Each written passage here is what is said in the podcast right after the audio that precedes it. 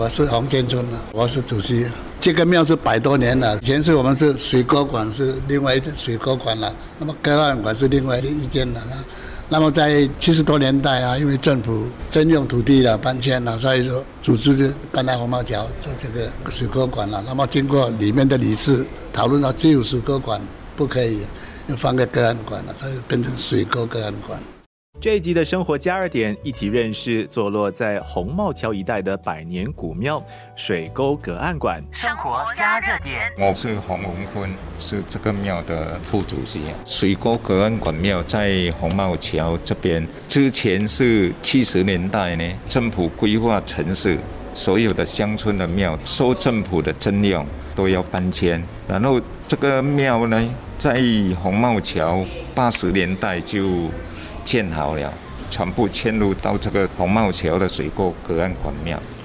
那时水沟隔岸管是由杨厝港路十三英里那边搬过来，隔岸管庙是九英里那个无线电路那边搬过来，联合起来坐落在这个红帽桥。到现在这个庙已经在红帽桥已经有将近四十多年、五十年了。不过这个庙之前是先辈哈。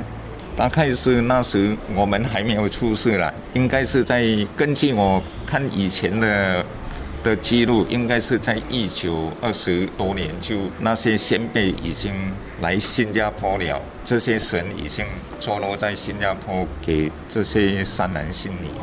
供奉了。生活加热点，我是洪忠荣，我是本庙的第一副主席。其实原先呢，这两间庙都属于洪姓的，就是我们姓洪的祖先从中国带过来的。然后呢，就是因为两间都是姓洪的庙嘛，然后我们就是搬迁之后，我们既然落户在阳红帽桥，那时就说哦，就把两间整合起来，所以才变成有水沟隔岸馆。现在我们已经对外开放了，所以现在不只是新洪了，只要是善男信女。任何人都可以加入我们成为会员呐。根据文献记载，从三零到七零年代，水沟馆曾同时有过四个不同的地址，那便是荷兰路、蔡厝港、惹兰乌鲁三八旺，还有杨厝港新村，方便住在不同区的水沟馆的香客们呢，不必出远门，也能够向水沟馆的众神们上香祈福。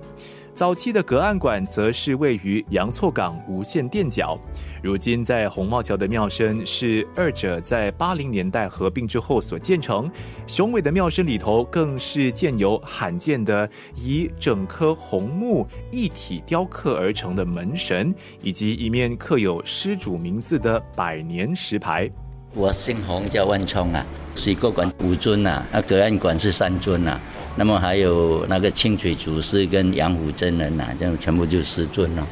那么做戏就每一年是五次了，就是正月清水祖师，二月就刘虎大人，四月就金虎大人，七月就李虎大人，九月就杨虎真人了，就一年就五次求神呐。其他的就好像喝在哪一间神做神诞，他们就多烧一点镜子这些这样啦。很多善男信女就会来上香拜拜这样咯。门神是后来应该建到现在应该有十多年了吧？起先是没十多年，起先是还没有做这个门神呐，跟外面那个山门呐。那个是后来有那些善人心里就搞，因为庙啊庙那个山门啊，比比较不像庙宇，对吧？哈，每一个每一间庙宇都有嘛，所以后来就开会讨论了，就建了这个山门跟换这个门神这样。历史意义就是那个石碑哦，这个就是比较很久以前是在荷兰路那边的，那以前的庙是在那边，后来哎那边也是被征用，那么搬搬搬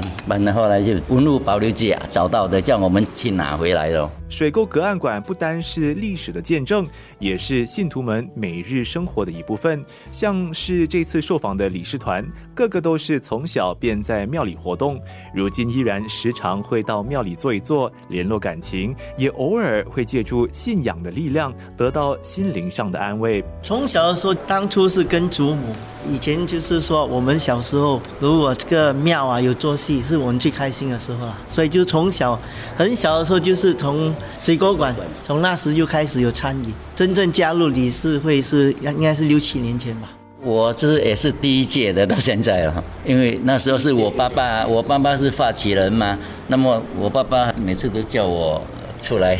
做，所以我就第一届到现在了，那是二十多岁而已。我是洪瑞春总务，最早我九十多年才来，以前我是有参加这个水沟管，是在我们甘邦葫芦山八王那边有一个比较小件的水沟管。以前的水沟管会比较热闹吗？说不会，那时候应该是不会。最早应该是在老八那，他那边比较呃比较热闹。我们那边属于甘邦，就是以前姓洪，就是那边应该是有三十多间姓洪的，三十多家，不不是说很多。所以老八都会比较多啊。我们我最早的时候是跟着父母亲呢，在那个水果馆那个十杨厝港十二英里老八那边那间，每次去那边拜。小时候，小时候的，到现在已经可以算是五六十年了，从年轻做到嗯拜到现在了。那时候的庙为什么那么好因为我们当时乡村都没有什么娱乐嘛，凡是有神庙有做戏啊，父母亲就去拜，我们就跟着去咯，去那边看戏咯，啊，这样没有什么其他的娱乐嘛，唯一就是乡村去看戏呀、都没有像现在这些社区有很多的娱乐的场所嘛。生活加热点。就是我们以前乡村的老一辈的，以前没有科学这样发达，没有医生了，都是有什么人生病或者什么，就是请这个神去去拍拍自己讲自己讲。不过奇妙的是在这边，他只是去跟你看一下，他随便看一下，去水放一下，这餐餐喝了就好了，真的是这样。我小的时候是啊，以前很奇怪啊，很奇妙，实在是很奇妙了。我在这里也是没有什么了，就是说说，如果说去医院是心脏阻塞了，那么去医院了，还没有去的时候，我心里就很怕了，心里很怕，睡也睡不着。不过可是到最后那两天了，我只是烧香跟我们的这些神讲，你给我一个安慰了，我实在很怕啊。那么我跟他烧香了，点了香啊，奇怪不奇怪？就是我也不懂，就是那天晚上就很好睡，没事。那么去医院也不怕，他很快就出来，也没什么事。奇怪在这边。生活加热点。文化的推广本来就不是一件容易事，水沟隔岸馆的理事们依然咬紧牙根，努力的让更多香客和公众认识这座庙的特色和历史。要进一步的认识这股传承的精神的话呢，除了可以亲自到水沟隔岸馆参观，同时明天也别错过了下一集的生活加热点，我们去拜访在文化推广方面一样努力的半港天后宫。